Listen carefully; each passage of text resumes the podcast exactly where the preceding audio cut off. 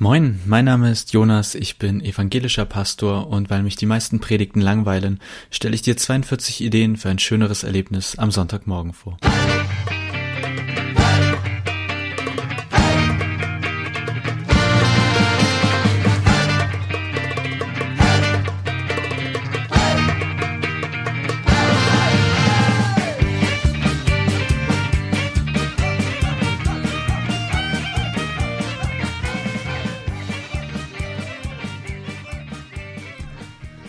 Herzlich willkommen zu Folge 4.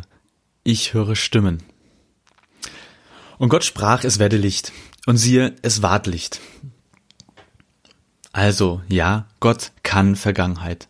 Gott hat früher dies und Jesus hat damals das. Und so sehen dann auch gerne mal unsere Predigten aus. Kenne ich auch von mir. Irgendwie ist das auch erstmal naheliegend, vielleicht auch einfacher. Also sich erstmal in den Bibeltext reinzuwühlen, in die Vergangenheit, in das, was war also ja, ich und ich behaupte auch viele andere Predigende bewegen uns, wir bewegen uns viel in der Vergangenheit. Was dabei aber meiner Meinung nach gerne mal zu kurz kommt, Gott ist ein Kenner des Präsens, sozusagen ein, heißt das Sommelier? Ich glaube ja, ne? Na, ihr merkt schon, ich und die Fachworte. Also Gott ist ein Sommelier des Präsens, der Gegenwart. Meine These darüber können wir uns ja streiten, aber ihr könnt ja gerade nicht antworten und ich sitze hier am Mikrofon und keiner kann mir reinschreien, deswegen, aber so ist das ja die ganze Zeit hier. Ihr müsst das irgendwie kompensieren über Kommentare oder Shitstorm oder was auch immer. Also meine These, Gott spricht auch heute noch durch die Bibel.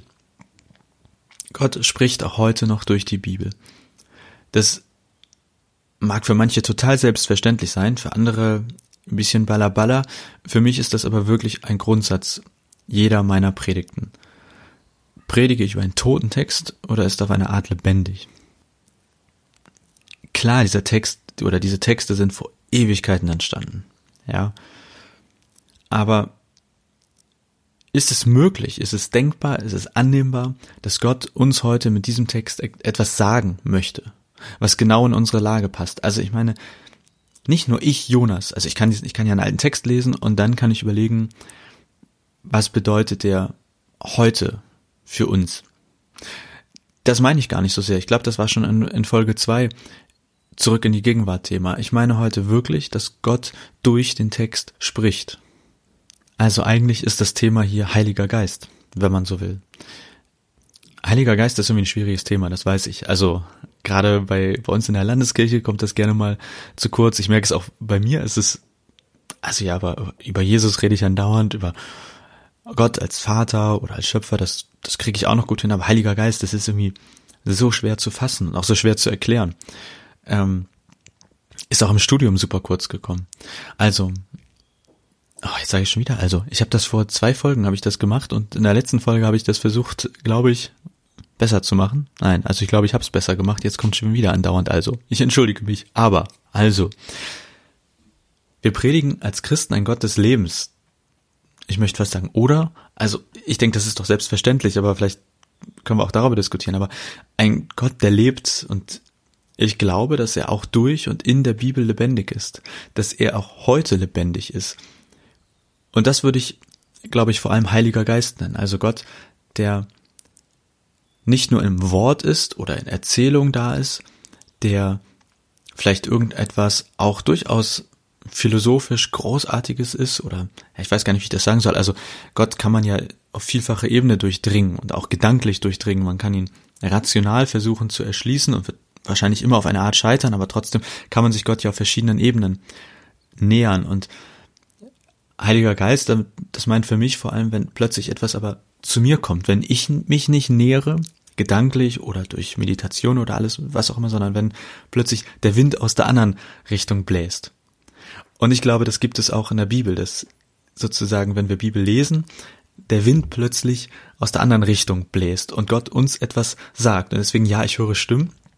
Ich sitze da nicht und habe plötzlich eine Stimme im Ohr, die mir etwas sagt, aber also nicht so laut, dass Leute das um mich herum hören.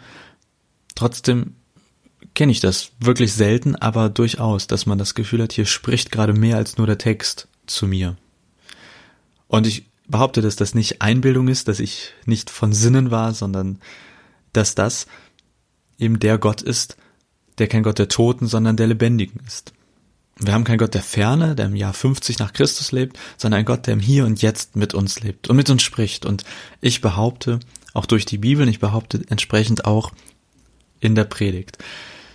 Also, Idee Nummer vier, spricht eigentlich nur der Text und der Prediger oder spricht etwa auch Gott als Heiliger Geist durch die Bibel in der Predigt?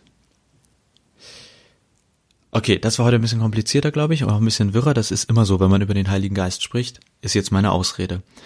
Ich wollte, oder was mir besonders wichtig ist, nicht nur immer in eine Richtung quasi den Wind blasen lassen, nämlich von mir in den Text, sondern auch mal wirklich, das klingt so komisch, aber so eine Offenheit eben für Wind aus der anderen Richtung, für den Heiligen Geist zu haben. Darüber können wir bestimmt gut diskutieren und äh, bestimmt war das auch alles nicht so ganz logisch, was ich hier gesagt habe, aber ich freue mich über eure Kommentare, über eure, über euer Teilen, Liken, eure Kritik, euer Weiterdenken und dergleichen. Und wünsche euch noch eine gute Woche und wir hören uns spätestens hoffentlich in der nächsten Woche wieder. Bis dahin.